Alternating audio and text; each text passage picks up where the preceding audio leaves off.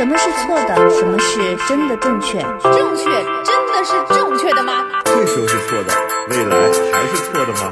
爱就是无怨无悔，无所顾忌，对的人就是暂时。的，好爱都勇敢，真爱不费劲儿。是啥玩意儿？我不同意你的看法，但我愿意我不同意听你的看法的说法。，我也不同意你的说法。但我其实没啥看法。永远吵不完的架生活是永远吐生不完的草活。是永远翻不完的山。这里是过山情情感感脱口口秀。我是个知性的女子，我是方玲。我是永远都对的，周我周。是普通人丁丁张。Hello，大家好，这里是过山情感脱口秀，我是丁丁张。又有一个礼拜没有见了，大家好，我是玉州。大家好，我是方玲，耶耶耶！好嘞，那我们这一期干脆呢，就先从上一期节目当中的听众留言分享一下开始哈。这边有一个听众，他说我之前有两个好朋友，也是因为一件小事儿生闷气，拉黑对方的那一种。我呢，作为第三个人，我就不像丁丁张那样，这这句话是我加的啊。他说呢，我就我就从中介入，我不会给他们一种替对方讲话的感觉，他就是站在中间嘛。我给自己的人设就是爱管闲事儿，这样呢他们会放松一些，跟我吐槽啊、我在进行开导。后来呢，他们就和好了。到现在后来果然关系越来越差。是不是？经过说，就是 一看因为很有可能这种情况，说，哎，这个人是一个没有涉及到任何利益的人。然后我就跟他讲一讲我对对方的那个厌恶之情，越讲越气，越讲越气，最后达成达成共识，然后结束战斗。就发现三个人确实不合适。对对。对，哎，那我觉得这也是一个收获呀。对就是至少能够看清事实了嘛，嗯是吧？能说清楚了，对都是好事。然后还有一个 Karina，她说老家有一个闺蜜，现在还在生着她的气。嗯，今年五一回家，群里面通知了一下，原本是要聚的，结果呢，我事情比较多，忙完呢，假期呢也就快结束了。我就坐高铁匆忙的返回了北京，车上发了消息说，呃，我我现在我回去了啊，咱们下次聚吧。后来过一段时间，一次通电话说她本来想来上海找我玩，但是她老公觉得我不靠谱，嗯，不让她来找我，就是因为上一次不辞而别。虽然我不开心，但是我也没有说。嗯，那你就再找个机会把他约出来呗，对吧？打一顿，就是、把她老公打一顿，还是把她打一顿？把他俩约过来。如果这个好朋友特别好的话，把他俩一起，对吧？迪士尼乐园玩一圈儿，然后大家特别开心，拍好多照片，就解决了。就是不要在这个已经发生的事情上去耗费特别多的精力。就是如果是好朋友的嗯话，你就想方设法的对他好。就是靠谱不靠谱这个事儿，不都是流动的嘛，对吧？偶尔都会不靠谱。也会变的，他会因为你这件事情觉得你不靠谱，也会，他必定会因为下一次你靠谱的时候改变对你原来的看对法。而且我觉得，就像你说的，呃，就因为现在都是身处两地嘛，嗯那既然既然距离这么远，嗯可能越说反而会引起越多的误会，还不如等下一次就是有机会见了面了，然后再把这些事情给说清楚。，对，就是一下子等等还好。是你的跑不了。啊，这就嗯是、对这个呢，就是上一次我们节目下面留言比较就是有内容的，嗯，就俩，其没有没有其他人我在找我在找，哎我现在好容易得罪人啊，就说明人家没内容，没有就是就是值得我们再一次再探讨。方玲，你至于笑成这样吗？你感觉你现在还是个客座嘉我觉宾，你自己带来了什么？我自己带来了一些来自客座的感受，我就很珍视自己客座嘉宾的感受啊，不是吗？第三者角度，哎，我们还有一个人这就还有我们还有三条，对，有三条有内容，好像也不是很多。Patty 他说我有一个朋友，他是这样的，如果身边朋友让他生气了。或者呢，闹矛盾的时候，他是比较受伤的那一方。但是只要对方就是别的人就跟他说话了，哪怕很简单的话，比如说，哎，你过来一下，或者说走不走，这样很简单的话，连道歉都没有，别人也不再提当时之前发生的事情，他也都可以继续跟这个我之前是这样的人继续玩在一起。我之前是这样的，我小的时候是这样的。那你不是生气了吗？对，就是我小的时候会觉得，如果啊，今天比如说我们俩吵架了，我晚上会睡不着，我就有一点觉得好像必须要把这个关系修复。但是我后来长大了之后，嗯我就不再这样了。我认为就是谁对就是对，谁错就是错，然后不用非得没，立他不刻解决。是说，他不是说要修复，就是说，比如说我们俩吵架，然后明明是你不对，然后我生气了，嗯，然后呢，你又没有跟我道歉，然后结结果你反而还是就是凶凶的说一声走不走，说或者哎你过来一下吧。然后你说的又是别的事情，就之前惹我生气的，你犯的错误你也没有我知道，我听懂但是我了，就是脾气好，不是没原则。哦我小的时候就有点没原则，就是为了让对让彼此是好朋友，然后才去就去做很多违心的事情。但是我现在绝对不会，你错了就得认，你就得挨打受罪，嗯你就得在这儿就是跪地求饶，要不然的话，我就要道歉。对就要去把这个事情了了，我们才能继续往下走，不然的话没法走。对啊，不然你是多想跟这个人做朋友，对呀你是多找不到我是多缺朋友啊你要找一对，坚决不可以你要找一个跟尊重自己的人做朋友，就是对不对？嗯咱们大不了一个人，嗯，不尊重自己的朋友，咱不要。我花一点点时间讲一个我。嗯，我认为就是那种朋友的标准，因为我觉得好多大家对于朋友的概念是那种，就好像不知道为什么要跟这个人做朋友，就是好像就上天就说你俩必须是朋友，然后你就要一直维系这个关系。实际上，我是觉得有的关系，呃，就就我我觉得就随随缘。但是呢，你年龄增长，你会发现自己在乎的是东西是什么。我不是上一期说过一个，我跟一个好朋友，因为我说了一句就是不太礼貌的话，然后他不高兴了好几年，然后我们又和好的一个事儿嘛。其实我我觉得，就我跟他的关系他又找回来了吗就是？他本来就玩，他突然间又打电话呃、找回来了，现现在。说方玲儿，我对，恨你现。在关系还 没有，因为我现在对朋友的关系理解已经不一样了。那个时候认为天天玩在一块儿，然后呢，呃，就是那种死心塌地才叫朋友。然后后来，因为我中在这个中间过经历了一个就感情的变化，呃，就是前男友跟我之间的一个一个分手。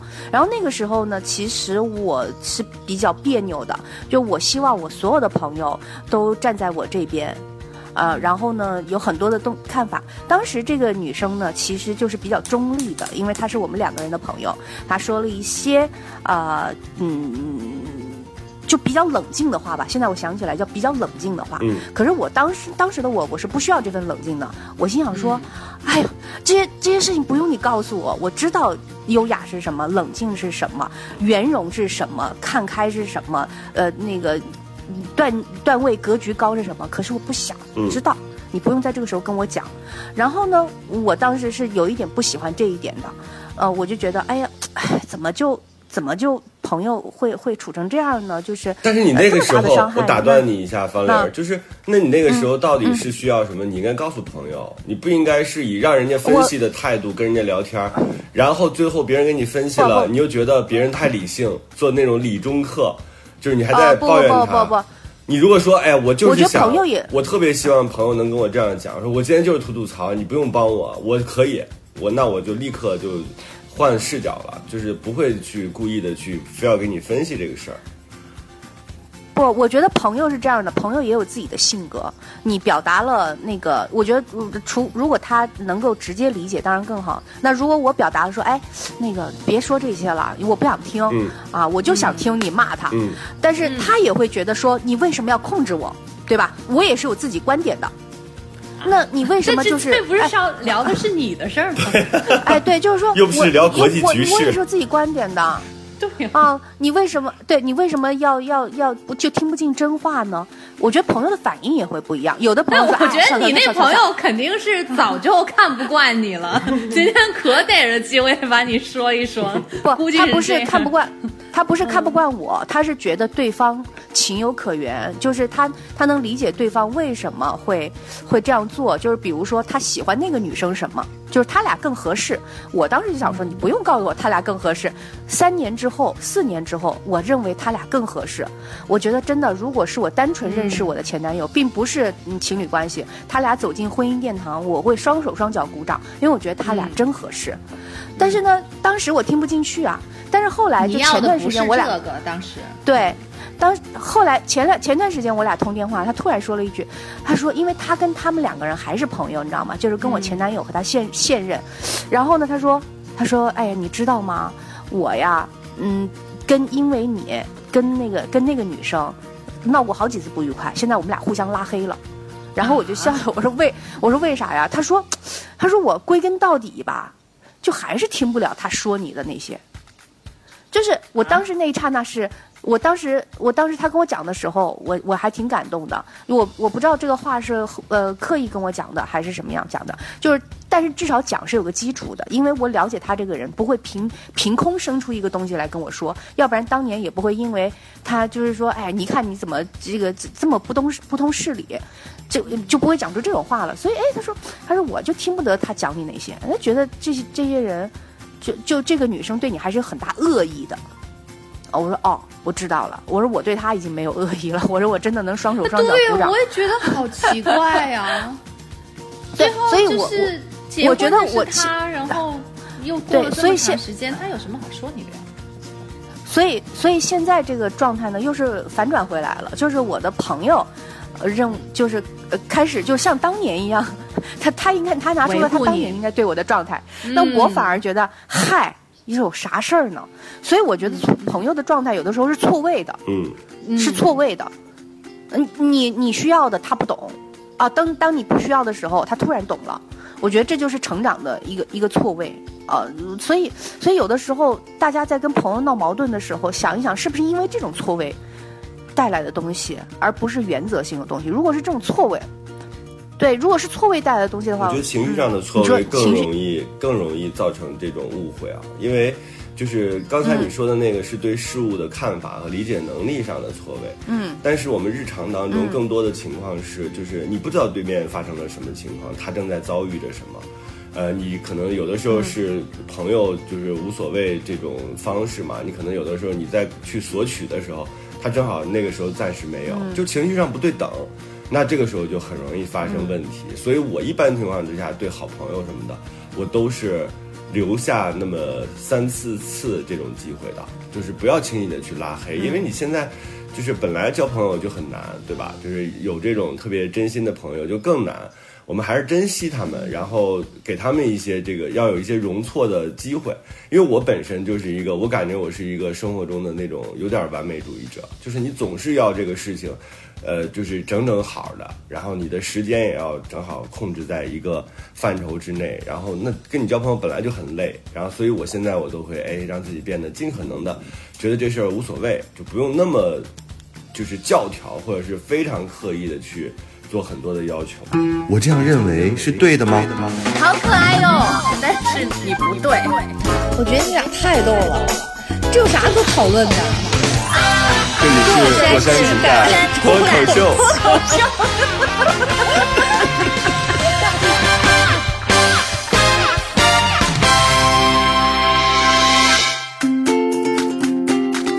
好啦，我们朋友的事儿就聊聊差不多了。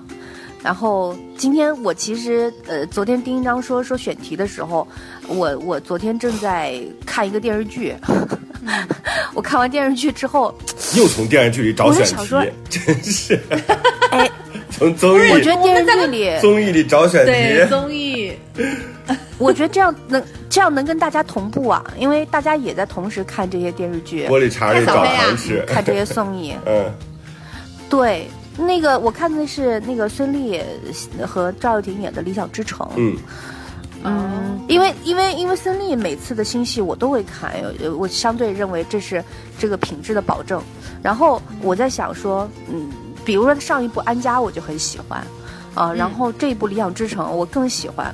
然后我我我觉得我我的喜欢，我我在想说，我是不是比较小众的啊？喜欢这么这个题材，它讲的其实是一个非常非常职场的故事，爱情到现在都还没有露出点尾巴来，就是比较少嘛。然后呢，我就在网上翻了一下大家的留言，我听到一条特别有意思的留言，就有一个人很气愤的说：“说我都下班了。”你还拍一个我上班的时候样子给我看，还那么真实，就这个话里面就是明贬暗褒嘛，就还那么真实，搞得我难受死了。我想放松一下都不行。所以看剧的时候就还跟自己在上班似的。怎么？对呀，怎么我这下班了，你还你还给我拍拍部电视剧，说我上班的时候怎么样怎么样？他我我就知道哦，我说其实他还是切中了很多大众的点的。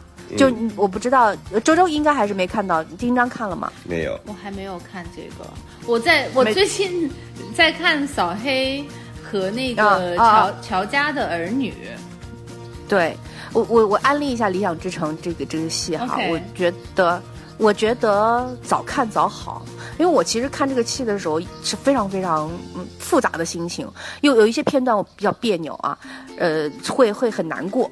但是呢，我我就觉得说，如果与其你后来这么难过，你不如早点在真的在职场上打拼的人，真的早点看看完之后你就知道啊，难过可能是一个必然和日常。我给你讲一下这个戏，你快说是什么情节，我好好奇啊。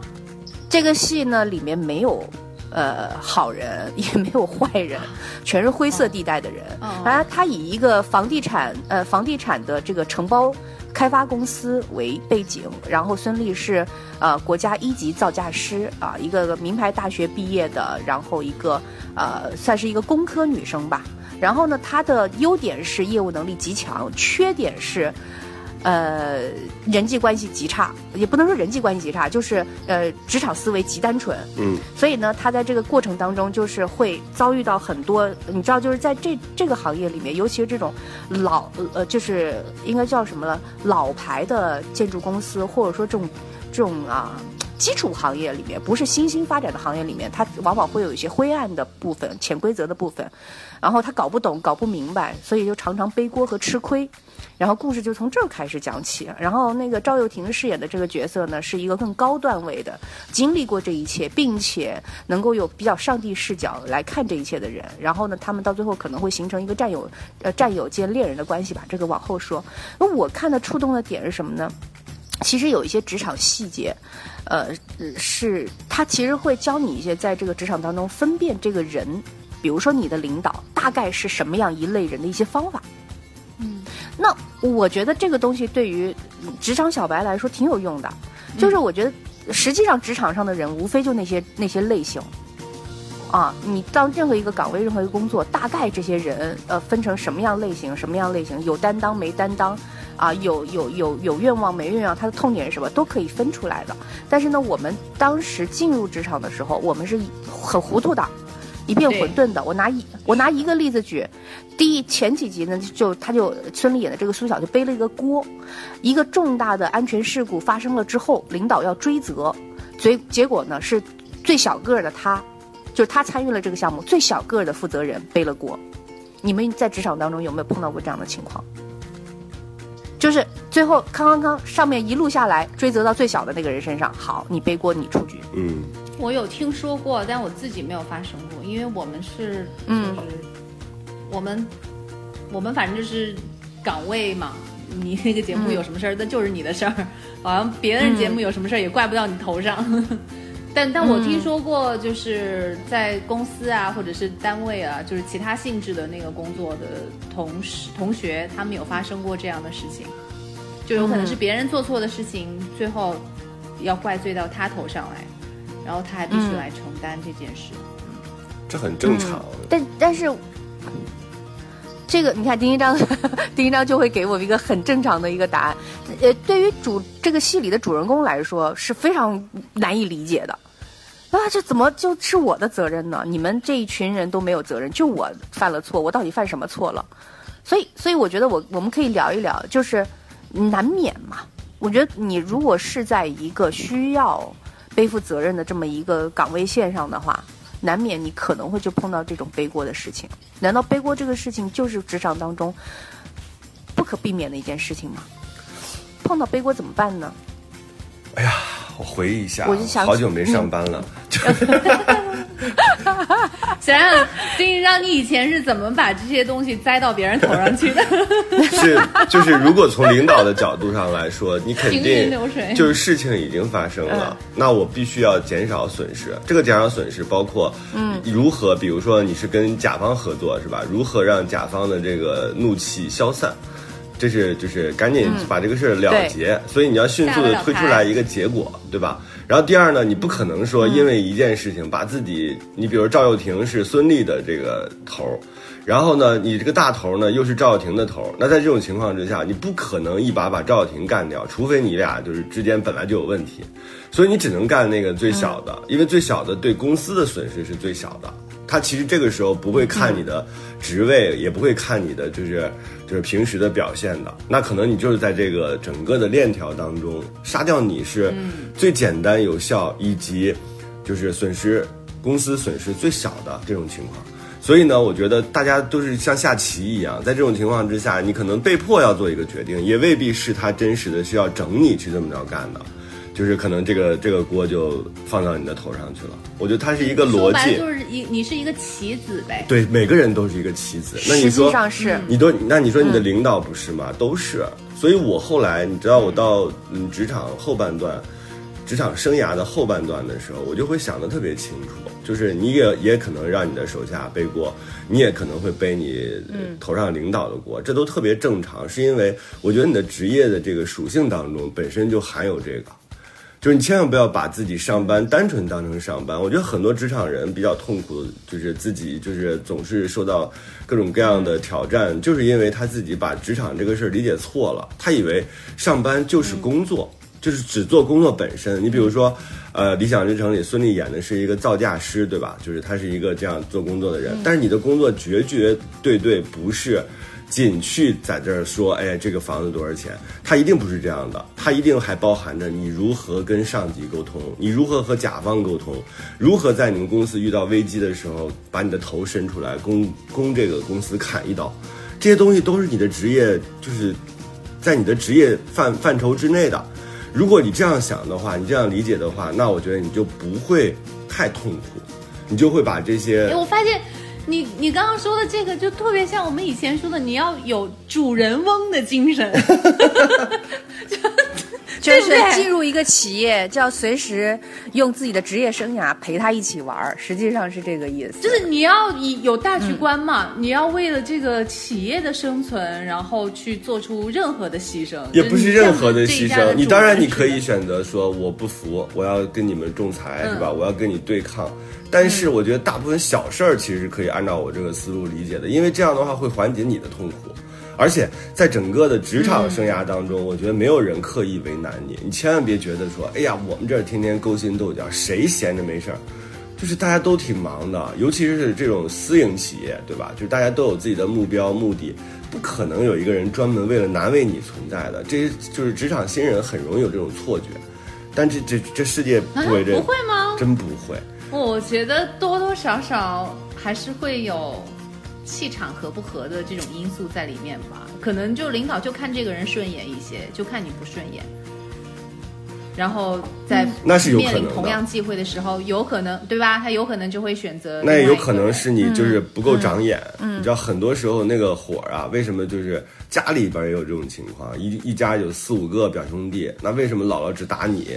那肯定是因为你手欠呀，就是你每次都在 都在姥姥这在姥姥快要生气的时候，你又在那招猫逗狗，那肯定删的就是你，就是你的眼力劲儿，然后你的自己的个人行为处事，然后你自己的你，如果啊你自己连续换了三份工作，每个工作你都觉得老板给你小鞋穿，一定是你脚有问题，这个我可以跟你断言，不可能有人天天的觉得你有问题的，就是那你肯定是自己有问题，要不然的话别人会干嘛天天盯着你看呀？你世界不以你为中心的。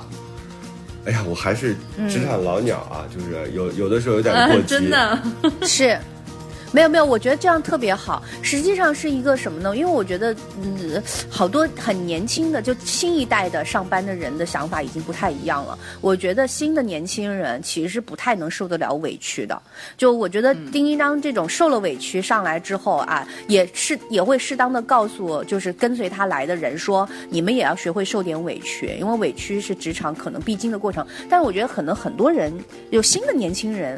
就是也不太能理解了，我为什么要受这个委屈？所以，但实际上这些事情还是在发生的。你比如说电视剧这种情况，他不能理解，那可能也会影响他的职业生涯。比如说他从一个公司被开除之后，下一个公司要怎么用他，对吧？因为那些人不会去问啊，他是不是背锅了，只会看到说你是被那个公司开除的。那我觉得就你丁章，你们给这些人建议，就你已经背锅了，而且你无法仲裁，因为上面所有的人心知肚明，所有人心知肚明哦，就是你背锅。那你其实我我也有一点能理解，就是刚刚说的年轻人的这种想法，因为就是事情是问题是出在哪里，在哪个环节弄错的，有的时候其实是很容易去查清楚的。那既然这样的话，谁犯了错，谁来负责任，难道不是理所应当的一件事情吗？那怎么就要掺杂掺杂着一些丁丁章所说的这个这个链条里头？那我为什么就在链条的末端、末端，我因为你棋子不够大呀，确实会心有朋友，你棋子不够大，你人家是象棋，你是一个五子棋，你是个跳棋，那可不就是跳你吗？因为他还是就是但事情你也不能不分青红皂白，然后没有不分青红皂让一个根本没有白，责就这任的人去件事情是这样，就是他在理清楚责任的时候，那我认为当然是板子打在那个犯错误的人身上。但是当一个责任它相对比较模糊的时候，那可能会嗯就是两权相两害相权取其轻嘛，就是那我肯定要找一嗯。个就是杀掉你对公司影响不大的人去干这个事儿，就是那我不可能一一旦有问题我就杀掉一个副总裁，这对公司来说其实损失很大，公司也培养了这个人很多年。所以我觉得啊，如果像方玲这样刚才提的这个问题，如果你遇到了这种，呃，职场上这种，就相当于是冤案嘛，对吧？就是你又要被迫离开这个公司，对你又面对你新的这个履历，那有一些就是你可以到网上查一下，你跟 HR 谈判的时候有一些就是措辞，你离职的时候那个申请单上那个措辞，这个我不太。不太那个能说的特别明白，因为我怕不准确。你可以去查一下这个，就是那个措辞，离职的那个证明上的那个措辞，一定要非常非常的注意啊，因为未来还可很有可能会有背调啊，就是你新的这个公司会有一些就是资料的收集啊这些东西，可能会影响到你未来的那份工作的，你一定要非常严谨，这个要去查一下，就是。HR 跟你的那个离职单要搞得很清楚。第二个就是，我觉得你自己还是尽可能的让自己的业务能力更加的，就是明确和清晰。因为公司用人并不是用你的过往，是用你的未来。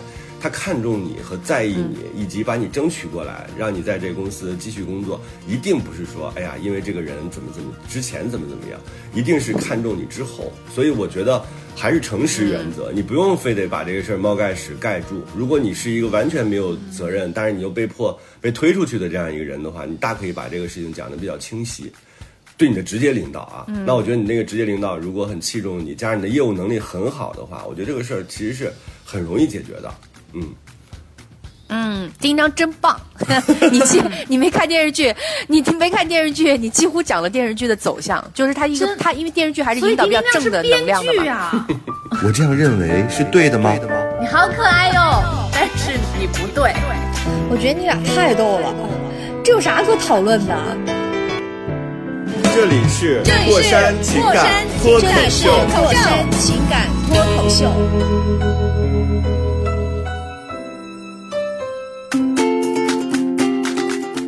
接下来苏晓呢，因为这个被开除之后，他一级造价师证又被卡在了那个这个单位，呃就是卡在了上级上级那个机关，就没给他发了。所以他现在是个黑户，嗯既不能就是正好正常的找工作，因为他没有一级造价师证；第二呢，他又是背负了一个黑历史，所以他找工作的过程当中呢，遇到了很多困难。于是她的前男友出手相助啊，但不能说出手相助，叫赎罪吧，就帮他找了一个工作，但是是个黑户的工作，进入了一个小的建筑公司里面当造价师，并且不可以在招标书上署名。嗯，好，这个时候新的问题来了，因为是关系户，招他的人其实是不愿意的。啊，卖个人情给他的前男友。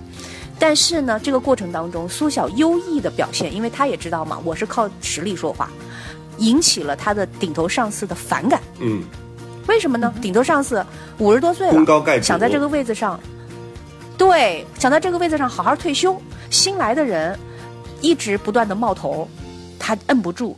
大老板就是他，他顶头上司的老板，这个小建筑公司的这个大老板啊，又很欣赏这个这个苏小。好，就形成了一种很奇怪的局面，非常难受。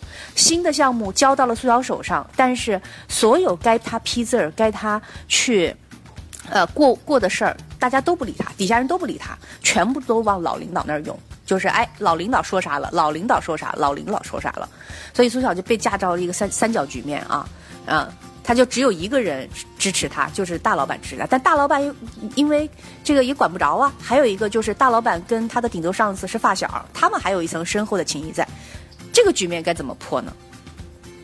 如果是你们，你们该怎么办？就这事儿还干我干不干？突然明白了，你前面说的那个观众的评论，确实，在上班的时候就好多乱七八糟的事情，然后晚上好不容易看电视剧吧，对呀、比上班的时候还要难，这该怎么办啊？这就是解题啊！就是这怎么干呢？苏小该怎么干呢？就我我看这戏的时候，我就在用我这种有为数不多的这种，很有代入感，就是因为很有可能自己以后也会碰到这样的状况，所以那是对真着急啊。所以我就是边忍着难受，我边看。我想说，怎么这到底怎么处理才比较好呢？我觉得有两种方式。什么？如果是我的话啊，啊就是一种方式就是主动投诚，因为对我来讲，现在最重要的并不是我如何把这个老领导干掉，因为你干不掉他嘛，对吧？他就是比你官、官大一级，那得压死你。你压死你的情况之下，那你只能先主动的去投诚，因为你重点并不是跟别人斗，就是所有的上班的人一定要注意，就是有人跟你下下绊儿，然后穿小鞋，或者是用他的权利来。就是打压你这种情况之下，他可能他的职业就是已经到了这个状态了啊，他只是以以与人斗为乐，但是以你现在一个小职场小白，连个证儿都没有的人，你现在这个你最大的目的并不是为了跟他斗，你是为了保全自己，你也斗不过他对你拿回你的证儿 斗什，么对吧你把你的证儿，把你的职业能力拿回来。所以如果是我的话，我第一招肯定是主动投诚，都去老领导那儿，我也去。当然我不会做那种特恶心的事情啊，我就是把我自己一篇一番赤诚，就是我没有任何二心，我只是想好好的工作，把这个东西表达给老领导看，然后呢，用这种方式取得信任，因为你你的这个你必须得有一个工作的职位，你才有可能往前去发展。先保全自己，我觉得是比较清晰的。第二个，我自己有一有一招叫什么呢？把事情扩大化。就是当然这个你要找找好时机啊，比如说他经常这个跟你有这种斗争，他小的这种斗争我们就呃可以忽略不计，但一旦让我抓住一个他明显的漏洞和痛脚的时候，干嘛呢？四个字送给大家：把事儿闹闹大，就是你要把事情闹到，就是闹到天庭去，就是。因为你只有这样的话，才有可能惊动到你的那个对你有器重的那个董事长那个层级。那在这种情况之下，你就跟他对立，就是两个结果。一个结果呢，就是你们你跟老领导这个关系解决了，因为受到了上级的这个重点的这个盯防，你们俩打到了总裁办。嗯，那这个时候就是公说公有理，婆说婆有理，但是总有人站在你这边敢轻。易动你，他也不敢轻易动你了，闹到天庭了嘛，对吧？就是就嗯，最大的头都已经发话了，这是对你来说闹大是一种保护，就是把这个事儿扩大。但是你当然不能是那种特鸡毛蒜皮的小事儿啊，因为你不占理，你要闹就闹那种他有明显漏洞，他明显是在欺负你，而且明显的是，如果就是这件事情不好好处理，会影响到公司利益，那这个时候你要抓住，一定要抓住这个机会，把事情闹大是非常好的方法。谈恋爱其实也是这样。嗯好，周周你呢？周周你有啥方法没有？我我是小白，别问我。周周，这那既然这样的话，我们俩要一起 一起给丁丁我我张鼓掌。是丁丁张，太棒了！对呀、太厉害了，就难怪人家做到那么高的职位呢。我不是靠这丁章，个，哎呦，这里面真的有学问。他他没有他没有他没有看这个电视剧啊，这个各位听众他没有看这个电视剧啊，他是懵的，他完全猜中了剧情的走向。真的吗？天哪，太可怕了！孙俪饰演的这个苏晓，在赵又廷的点拨之下啊，选择了把事儿闹大。他怎么闹的呢？这个他因为他是下一级主管，有一个字儿必须要让他签字儿，他不签。然后他的顶头上司来找他问你为什么不签啊？这些承包商都是我们长期合作。他告诉他这这这四个这四个承包商这个这个报表有问题，我觉得他们的这个损耗率太高，我要换。然后他的顶头上司说：“哎呀，跟他各种说说，他就他说不好意思，我就是我不能签，因为我不能拿公司利益开玩笑。”顶头上司一怒之下找了 找了大老板，对，找了大老板，因为他没有想到苏老师在利用他，他觉得说这孩子怎么不听话。到这种地步了，敢顶撞我，那我得找上面来收拾一下你。但实际上这事儿倒了大老板那里，其实苏晓就有了一个通道跟大老板，就是说你在正常的过程当对正常的过程当中，你你越级是很不好的事情，嗯对吧？我有什么事儿到大老板去哭、去闹、去告状，实际上是为人所看不起的事儿。你怎么什么事儿都不能自己搞定，你非得找老大呢？但是，一旦是这样子的上方式螺旋上升到老大那儿，跟老大一交流，哦，老大就知道为什么你们沟通如此之不畅，他就会抓这个症结去解决这个问题。我估计下一步呢，其实是老领导比较比较为难的局面了，因为你实际上是在阻碍公司的一个正常的发展嘛，对吧？你可能有有一个打压人的心态，造成了你对公司业务有一个有个误判，反而给自己推上了一个很尴尬的局面。但是这个剧情走向跟丁一章说的一模一样，赵又廷给那个呃孙俪演的那个角色一个一个指导性的话，叫做：既然矛盾已经顶到这儿了，那不如把矛盾搞大，让别人来解决。哇，连关键词都被丁丁章给抓到了。那丁章，你看这种片子岂不是非常的无趣啊？我就会什么都能被你预见到。不是，我就会觉得这种事情，可能那个编剧他真的有生活经验，或者是他在这个行业就是深耕了多年，但是其实跟行业无关，它就是一个职场职场的一个基本的条件。就是我之前处理这种问题，比如说，呃，周周，你和方玲是同事啊，你们俩就是总是有这种之间有一点别别扭扭，然后呢，很多时候，比如说方玲儿，你就会跟我讲周周的坏话，然后呢，呃，周周你就会跟我讲方玲的坏话。你知道我的处理方式，当你们两个的矛盾已经到这种程度的时候，我就会把你们叫到一个办公室，你俩当着我的面把事情吵完。嗯，就是反而这样就是比这个，比如说我单独去给你们解决问题，要强很多。就把局破要高把局破了。对，因为要不然的话，你俩会一直别扭下去，影响的是我，就是我是你俩的直属领导，你俩不好好干活，就是还要这个互相去内耗的话，那对我来讲，我的损失最大。嗯，哎，丁章，你之前说把事儿闹大这件事情，你说不光是适用于职场，还适用于就是谈恋爱的这个关系感情里怎么，对延展延展说一下，延展说一下。是因为就是我们很多时候都就是为了爱情嘛，或者是为了这段感情，我们很多时候其实是有这种互相之间的这种叫什么亲亲亚的，就是你你两个之间其实是有较量的，但是很多时候呢，我们就会在鸡毛蒜皮的小事情上，就是呃计较的比较多，反而是一些核心问题或者大事儿的时候，你没有抓住这个机会。就如果你们俩的关系有一个就是一直是持续的、稳定的，但是不往你自己向呃想要想要的那个方向走的时候，我我的建议其实就是把这个事情要扩大化一下。因为只有这样的话，才能就是让大家去直面那个最真实和核心的问题，就不要被这些表象所掩盖。就是你很容易就因为男生女生个体差异造成的，可能男生更倾向于把事情解决，女生在意的是这个事情背后我们的情感关系的那个层级。所以我我的意思是，把事情闹大，就是说让我们要重新把这个事情摊开了，扩大好之后，你会发现说，哦，原来我们俩之前这个沟通或者吵架的那个目标是不一致的。那我们在这个沟通，在这个把事情搞大，把这个东西真正切开看的时候，我们发现说我们面对的是同一个问题，这样的话就反而好解决了。嗯嗯嗯，对。实际上，实际上，我觉得“把事儿闹大”这四个字儿，其实是我这几年才体会到的。我我以前在职场中也好，在情感中也好，都是一个特别怕把事儿闹大的人，就天生有那种嗯畏难畏难心理。嗯可是我我现在看到很多这个呃，就是比我小的这这些朋友，就是他们选择在事很多事情上用更坦白、更直接，甚至不畏惧很多强权的这种方式来讲出来的话，我是觉得第一有点震撼，第二觉得有一点。懊恼的，就是在我就是很多以前面临的状况就会浮现水面。其实我觉得把事儿闹大有什么不好嘛？就我就问自己这个问题，所以我觉得就是劝那些 现在还在隐忍当中的人，如果你觉得可以判断一定事物的走向，事物的一定走向的时候，把事儿闹大没关系，试试看这件事情到底能坏到什么程度，也许比你想象中的还好很多。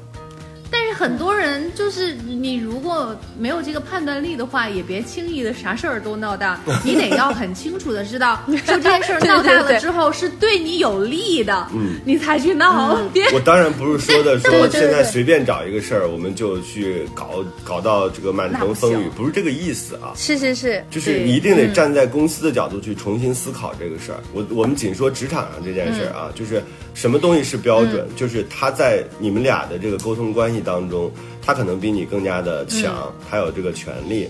但是呢，你自己的底线是什么？你要站在比你高的这个维度去思考这个问题，甚至比他高的维度思考这个问题，你就比较容易赢。你不能总是站在哎呀我自己怎么怎么着，把所有的事儿都放在我。No，在职场里边儿有一个更高的维度叫公司利益，你就把这个事儿就是去用这个角度、这个维度去思考的时候，你对他来讲绝对是降维打击。嗯嗯，对，我觉得就是就是那个这这个能力不是所有人都一开始具备的，是，就是如果不是的，真的。大大家真的和尝试以老板的角度来想一下问题，就是如果你觉得自己没有办法解决的时候，你不要害怕去惊动老板，让老板和老板们解决，总比你解决的好。就是我，这是我痛这个非常这个痛苦的人生经历之后，我我得来的经验。我觉得一定不要害怕，就是自己。嗯，就不要不要害不要害怕惊动别人，我觉得这个是很重要的一件事情。嗯，你要相信他们可以处理的比你更好。我这样认为是对的吗？好可爱哟、但是你不对。我觉得你俩太逗了，这有啥可讨论的？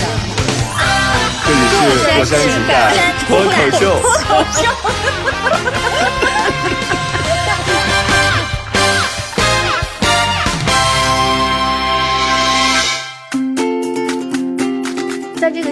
还有一些呃，还有一个其实关于情感关系的，我觉得也值得拿出来讲一讲。就是呃，赵又廷饰演的这个角色呢，呃，是呃孙俪的这个隔壁公司，等于说竞争竞争对手公司的这个总叫总造价师吧。然后呢，他们是亦敌亦友的关系。呃，当你意识到就觉得想这跟这个人可能是朋友的时候，但是呢，在这个戏里面，赵又廷曾经有一个段落是非常完美的利用了苏晓，然后呢，呃，一石三鸟，隔山打牛，完成了一个他自己想做的事情。当你意识到你被自己可能有好感和喜欢的人利用的时候，你会怎么办呢？那这个利用可能不是出于呃情感的利用，就是工作的利用。如果是赵又廷的话赵又廷的话，我就原谅他。可以。你这你这就是这行吧？行，这倒是也是一种角度，你可以。当然了，你这么好看你这么好看还跟我说话，然后你还利用我，我天哪，就是这是多么好的，多么好的机会，我就让你你一定得要利用我，你不利用我，我还跟你急。就是我就是唯脸论，就是你利用了我，你就欠我，你终生面对我的时候，你都知道你曾经利用过我，那你永远都会站在我的就是就是往下低一点的那个台阶之上。那我看你的时候，就是哎呦，你又好看，你又有愧于我，哇，这个事儿真的太完美了，多利于剧情发展呀，就是。就是本来这一你不会期很完美的丁丁张的人设，就好呃长得好看就可以为所欲为呗？对呀 你不能这样，这价值观价值观导向多不对呀！对，就是你被，如果你你认为这个东西是纯粹的，或者是说你认为呃，这是一份情感关系的时候，突然觉得，哎，怎么？怎么还是会有一种被玩弄于股掌之中的感觉？就这样，这个时候你会怎么处理？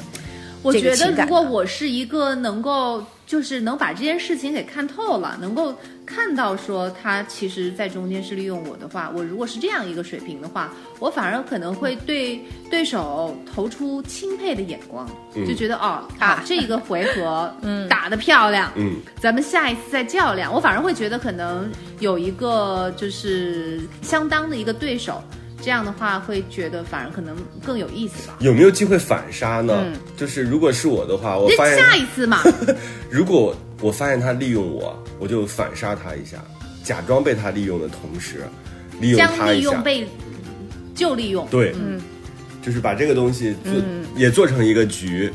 当然，这样我们关系就差了啊。就是，但是你想一想，如果你对他有一些情感上的就是关系的话，他又是一个唯工作论的人，这说明你们俩就是没办法走到一起的。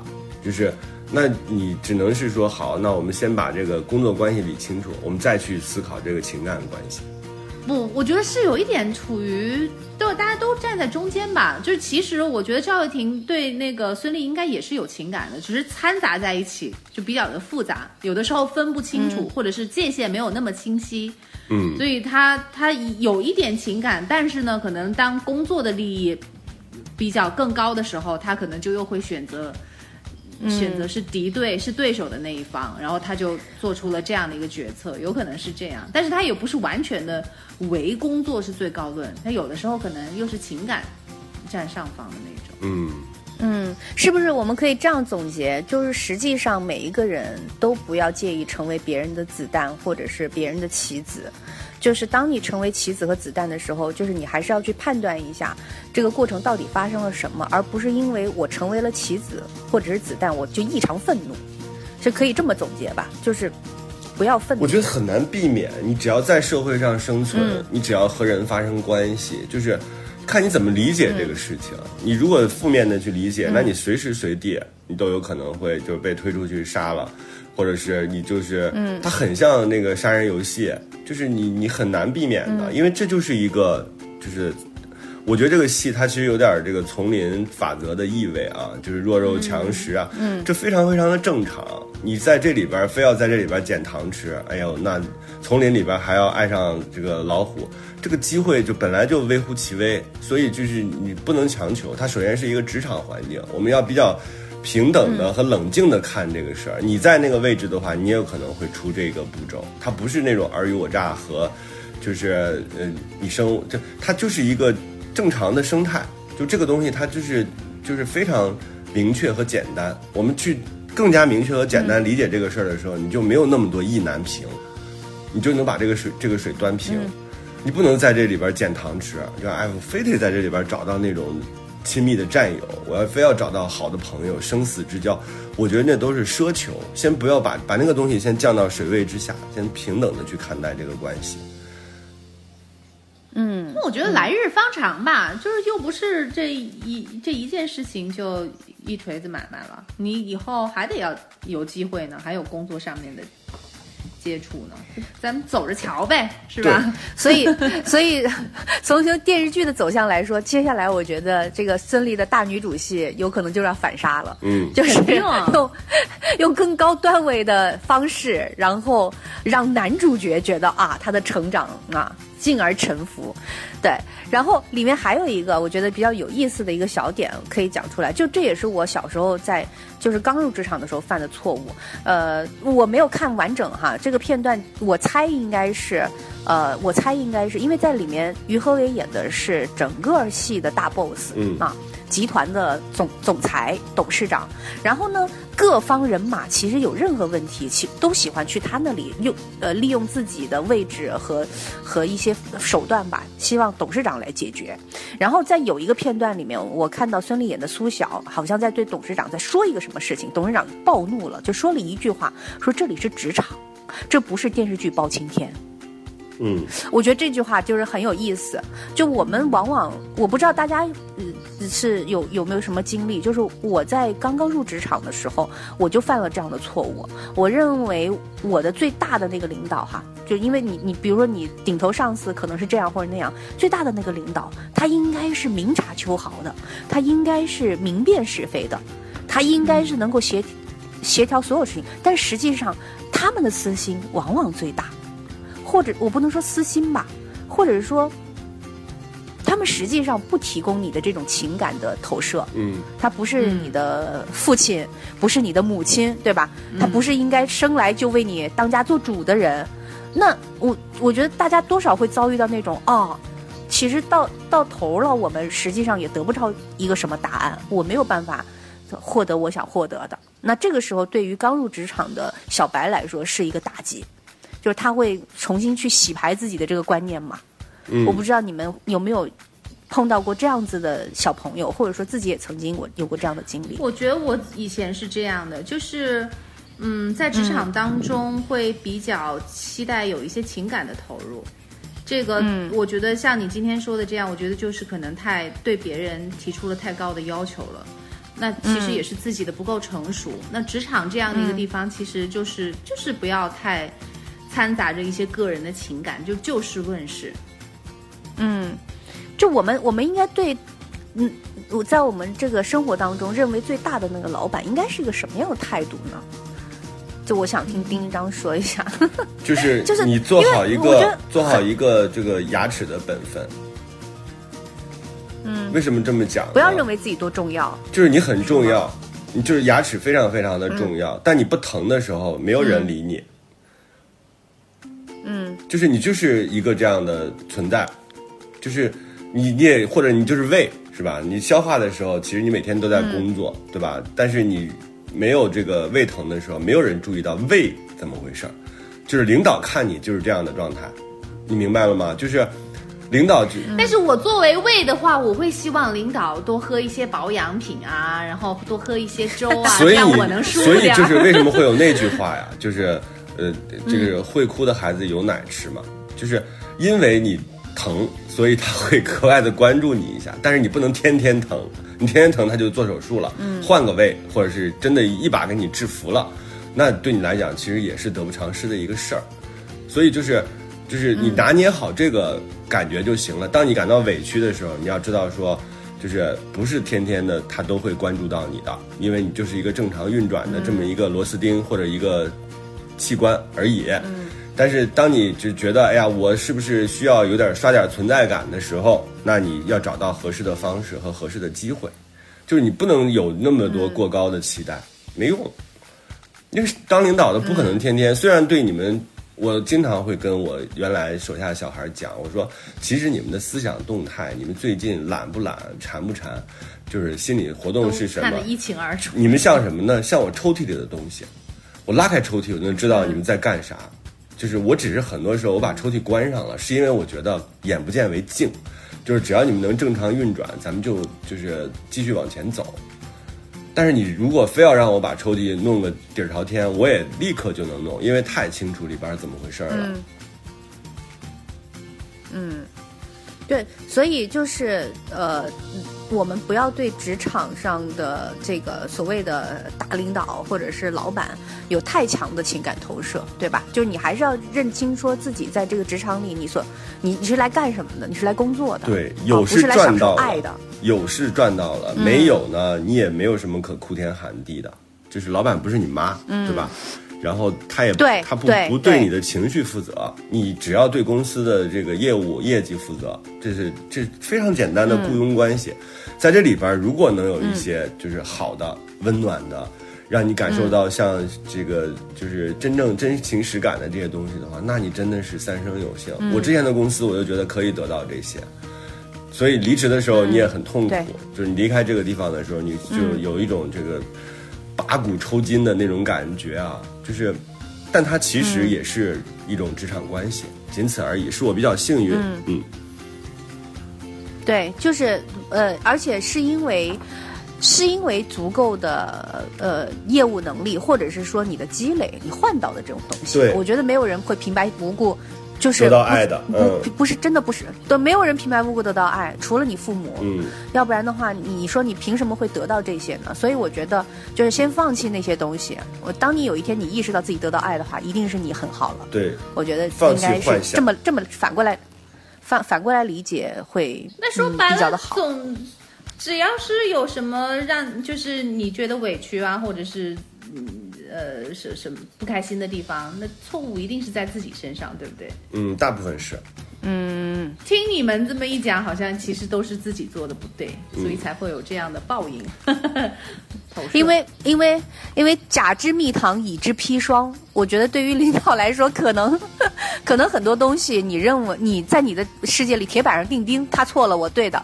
但是对于很多人来说，更多人的来说，我觉得呃，利益最大的那一方才是真正正确的那一方。嗯嗯，这这也是这也是后来才感觉，还有一个最后一个小小问题，因为在这个戏里面，无论赵又廷这个稍微的啊、就是嗯水里就是泥土里打了一圈，然后又站起来的人。还是这种孙俪这种职场小白，他们有个共同的东西，就是在这个电视剧里面，他认为要清清白白做工程，啊，让所有的数据更透明，让让造价更更更合理啊，要做一个理想之城啊，所以这就是电视剧的利益嘛。所以在自我们自己的世界里，就是我们也经历过一些职场，或者说我们也工作过多年啊。那你觉得“理想这之城”这四个字还值得说吗？就是真的有理想之城吗？还是实际上大家都是在这个职场里，这个打一圈滚，然后渐渐的可能不是完全复制老的路子，但是渐渐的也走上了同样的道路。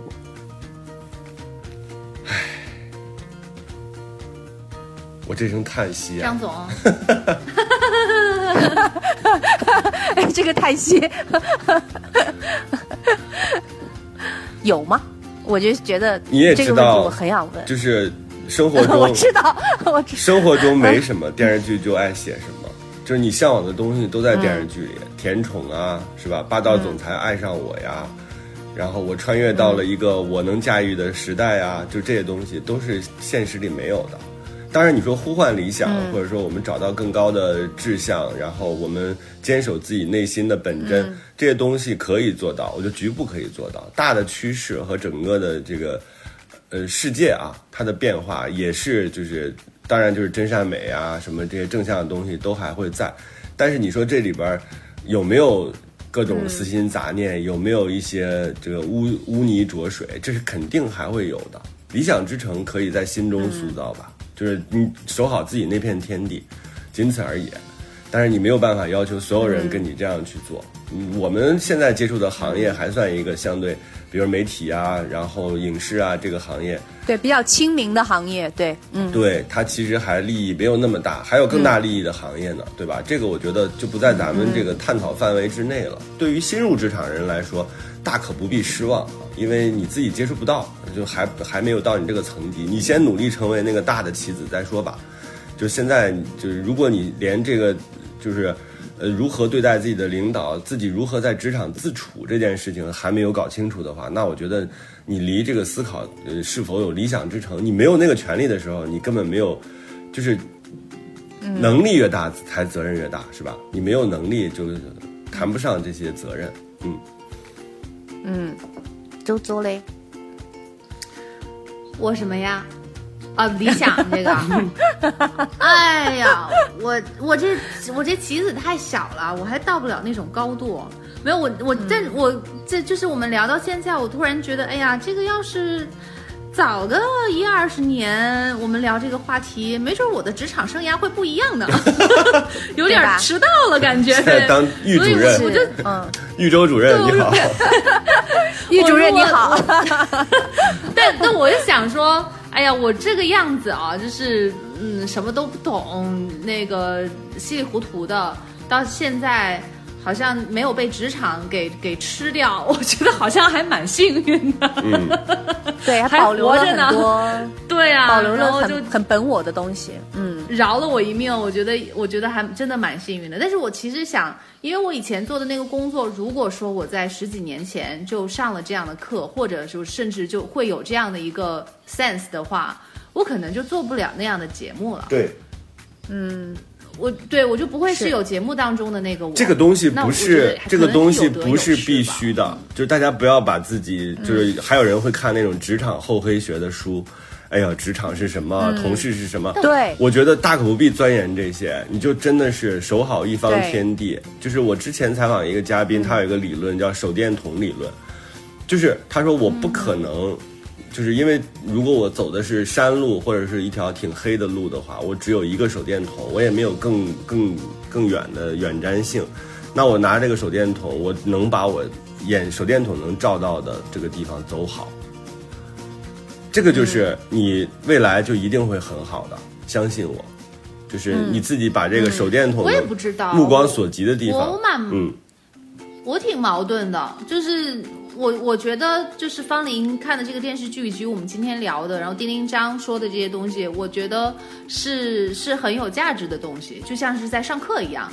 我我我有一点点会觉得，如果我早一点知道的话，就是、我更希望自己在自己的成熟度跟自己的年龄是更匹配的。我觉得那样的话，我可能会有更多的选择。嗯，我我觉得我走到现在，我更我真的是在碰运气，就是真的是运气好才会这样，不然的话，就大概率事件其实是会走的那个，没准就从半山腰就摔下去了那样的，嗯，就可能就走得很不顺利。所以我我觉得我这个是小概率事件，我反而觉得说，还是要能够有有有这种学习的这种心思，然后希望自己在职场上或者是在嗯你所在的环境当中越成熟越好，就是你越早明白自己在做什么，肯定是比稀里糊涂要好很多的。是的，嗯，嗯，对我反正我也没啥总结的，就是因为我看这个电视剧的时候，我还是很虽然我有点别扭的啊，我那个别扭就是我看到了一些让我觉得哎很不舒适的场景，我在回想自己的这个过往的时候，我觉得啊，这个的确是对于经常上班就一直在上班的人来说，会是有一点点折磨。但是呢，我还是想安利大家来看，因为我我觉得电视剧嘛，像丁一章说的那样，它导向都是很很积极的。嗯那我我觉得这里面至少传输了一个价值观，这是一个有极强业务能力的女性。如果没有极强的业务能力，那这个电视剧就毫无价值。嗯，就她她她是一个还是有中心思想，就是说你要做一个在业务上无可挑剔的人，嗯，才可以有有机才可以会去升级话语，权，就是对你只有做了这样的人，去才有机会去探讨到底要不要搞一个理想之城。就是你如果不是一个业务，你是个就是学渣，你没有机会啊。你你才有资格把事儿闹 闹大。我今天啥都没学到，我学到把事儿闹大。闹大，那就只是闹大了，对。所以，所以想要在想要在这里面学什么所谓的，或者是我们这期节目所谓的职场厚黑学的朋友们，就是就是就退散了吧。就是我们不是想告诉大家职场厚黑学，我们只是想说大家如何。如果你真的是觉得自己是一个优秀，或者是可以更优秀的人，那么就请你好好的保护自己的这一份优秀和纯真，就尽量的往上走。然后我觉得这样子的人往上走，我们所有的人也都开心，因为他们真的有可能会达到理想，摸到理想之城的那个边边角角。嗯，我觉得就是还是鼓励大家看吧，就用很很正向的状态去看这个东西。加油吧！反正我这加油吧。加油吧！我们三个人 最后，最后要给丁一章颁一个职场老炮儿奖。哎呦，真的好厉害！他真的我觉得你还是别做好厉害情感了，你就做职场吧。他真的好厉害，真的。退出一点，都没看，然后完全就都被他说中了。对你情感跟职场比起来就是小弟弟，怎么办？因为你知道我为什么不愿意谈职场吗？因为我老觉得职场有法则。就是，职场有法则，啊就是它有标准的，这有什么可谈的？你是知道法则的人啊，你就应该要把法则告诉别人啊，就没有什么可谈的，他就是就是你应该这样，就是在我看来，他没有什么可当然知道探讨，因为有我这样的小白，不，我到现在才知道，哦，原来是有法则的，原来是可以是有教科书的，嗯。你是可以学的，你是可以翻到第几页，然后查目录查到的，啊。你应该要做出什么样的反应，有什么样的出路。我们征集一下，就是反正这期节目，这个我我我先要求说谈职场的，是因为我有感而发。我觉得大家听众听完之后，你们希望丁丁张再开两期职场课，你们就多留言，我们就可以用群众的力量倒逼他。对然后对吧？大家有什么这这个我学的职职场的场法则问题可以留言给我们啊。也让我学习学习。丁丁张好绝望的口吻。这里是过山情感脱口秀，好，职场的事情也可以聊哦。下期见，下期见。好，下期见，果果拜拜拜拜拜拜拜拜拜拜拜拜。什么是错的？什么是真的正确？正确真的是正确的吗？这时候是错的，未来还是错的吗？爱就是无怨无悔，无所顾忌，对的人就是。暂时的，好爱都勇敢，真爱不费劲儿。是啥玩意儿？我不同意你的看法，但我我愿意不同意听你的看法的说法。，我也不同意你的说法。但我其实没啥看法。生活是永远吵不完的架。生活是永远吐生不完的草活。是永远翻不完的山。这里是过山情情感脱口秀，我是个知性的女子，我是方玲。我是永远都对的周我周。是普通人丁丁张。